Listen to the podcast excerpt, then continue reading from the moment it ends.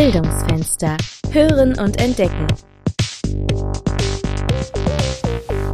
Hallo, schön, dass ihr da seid. Heute gibt es die zweite Folge unseres Interviews mit Yvonne Hofstetter, der Expertin für künstliche Intelligenz.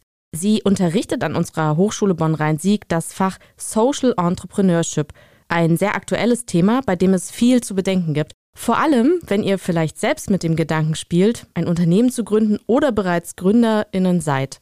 Wir wünschen euch viel Spaß beim Zuhören.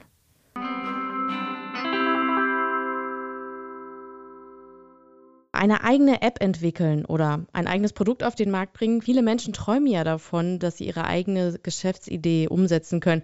Und einige von denen starten ja auch schon im Studium. Frau Hofstetter, Sie sind ja selbst Unternehmerin im Bereich KI. Und was ich sehr spannend fand und in einem Interview gehört habe, Sie besitzen überhaupt kein Smartphone. Wie funktioniert denn das im Alltag? Äh, tadellos. Wobei man sagen muss, es wird immer schwieriger. Also ich bin tatsächlich, wenn ich jetzt beispielsweise Impfnachweis erbringen muss, dann ähm, mache ich das halt immer noch per Papier. Ich habe also immer so eine Mappe dabei und da ist der Impfnachweis ausgedruckt drin. Gut, also es funktioniert schon, aber man muss sagen, es, äh, man wird natürlich gezwungen, diese Plattformen zu benutzen. Äh, das finde ich nicht gut, weil ich glaube, dass man immer eine Opt-out-Möglichkeit äh, haben muss.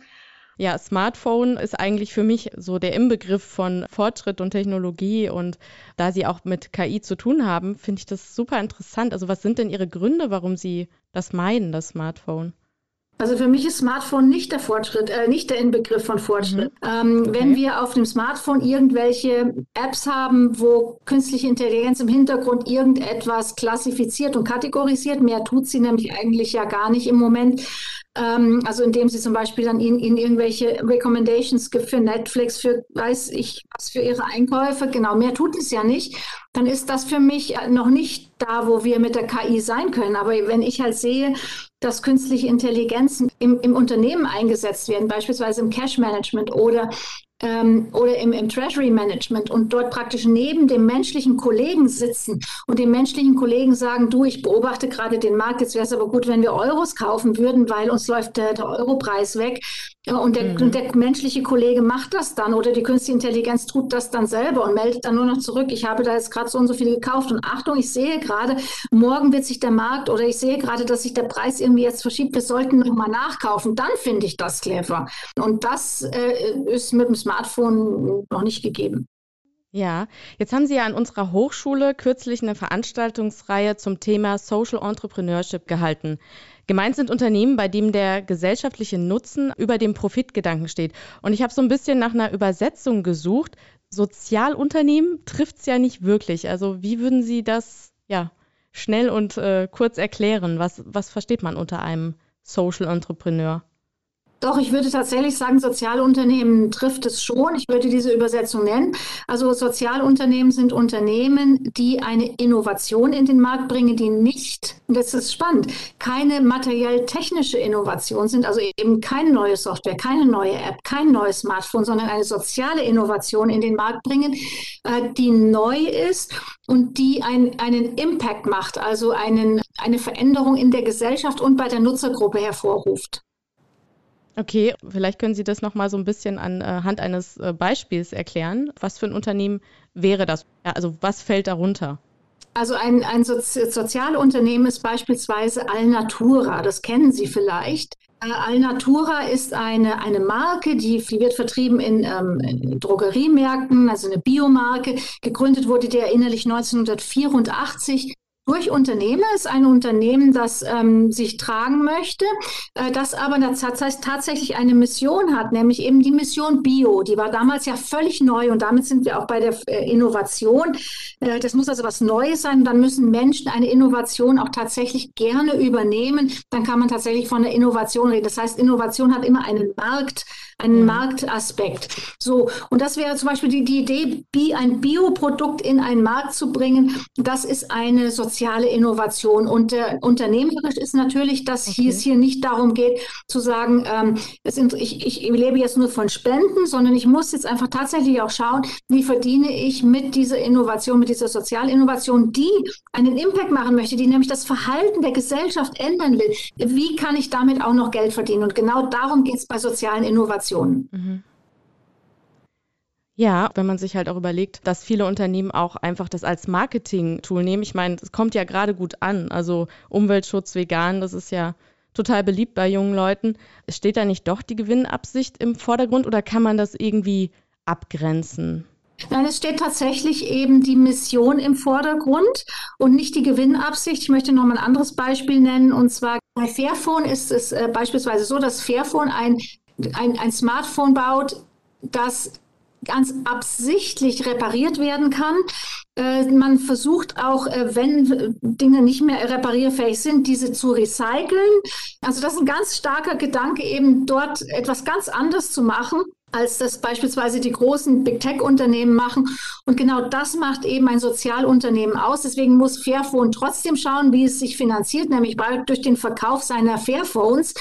Und, ähm, aber, aber die, Idee ist halt einfach mhm. zu sagen, ich kann reparieren, ich habe eine sehr äh, eine gute eine gute Lieferkette, meine Lieferkette ist ESG-compliant und das nachweislich und deswegen ist das hat das wirklich nichts mit ähm, Greenwashing zu tun, aber andere Unternehmen machen das natürlich beziehungsweise versuchen sie, dass sie sagen, okay, äh, wenn ich jetzt nicht so grün bin, dann baue, dann pflanze ich halt 100 neue Bäume an und das das Thema erledigt. Das ist zu wenig. Das ist eine falsche, wie soll ich sagen, Incentivierung. Mhm.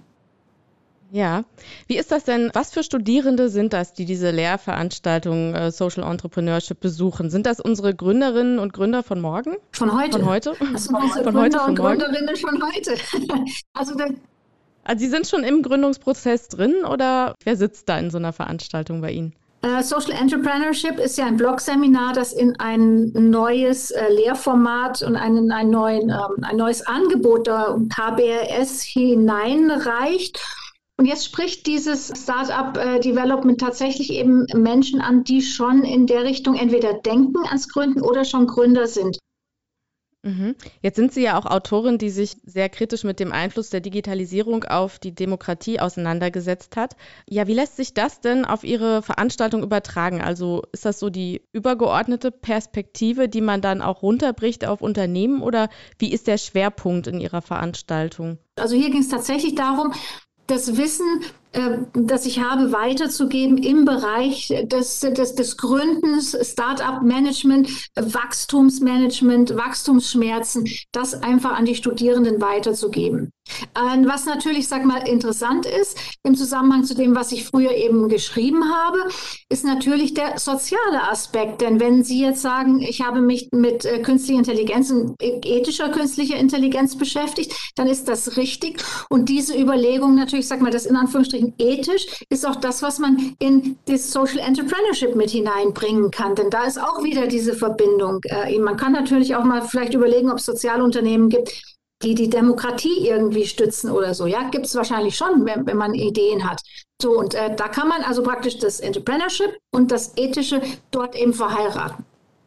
Und wenn man auch so drüber nachdenkt, dass ja viele Unternehmen, gerade für Startups, auch die äh, sozialen Medien sehr wichtig sind, also dass man da auch wirklich vertreten ist bei Instagram, TikTok und YouTube. Wie ist das denn? Äh, geben Sie dazu auch Ratschläge, weil wenn ich es richtig beobachtet habe, dann sind sie ja generell schon etwas vorsichtiger und kritischer. Und genau, da wüsste ich gerne, was sie den Startups da raten auch. Gut, da rate ich den Startups so, wie es halt draußen tatsächlich ist, wenn sie ein Unternehmen haben. Dann ist das ja nochmal was anderes, als wenn sie als Mensch unterwegs, also als Person, mhm. als Individuum unterwegs sind.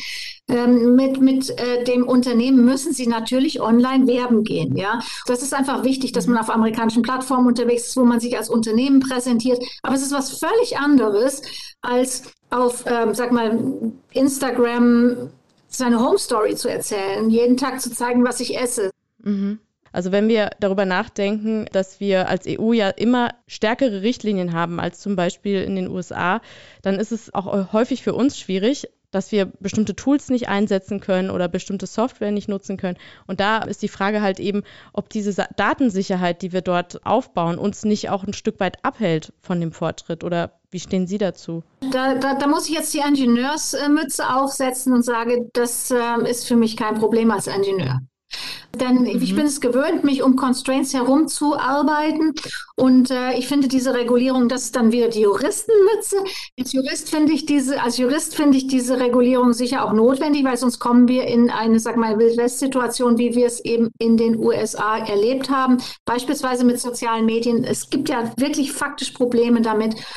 Und äh, jetzt gibt es eben zwei Möglichkeiten, wie können Sie diese Probleme äh, in den Griff kriegen. Das eine ist durch besseres Engineering und da sage ich, das geht. Und da sage ich auch wieder Hinweis auf solche Standards oder den Standard IEEE 7000, weil es gibt noch nichts anderes weltweit als das für besseres Engineering, dass eben solche Werte, sag mal, intrinsische Werte wie Demokratie äh, tatsächlich dann eben auch zu schützen versucht durch gute, gute Software. Da sind wir einfach gefragt als Ingenieure. Ja, wir müssen einfach schauen, dass wir kreativ genug sind. Äh, uns darum zu arbeiten.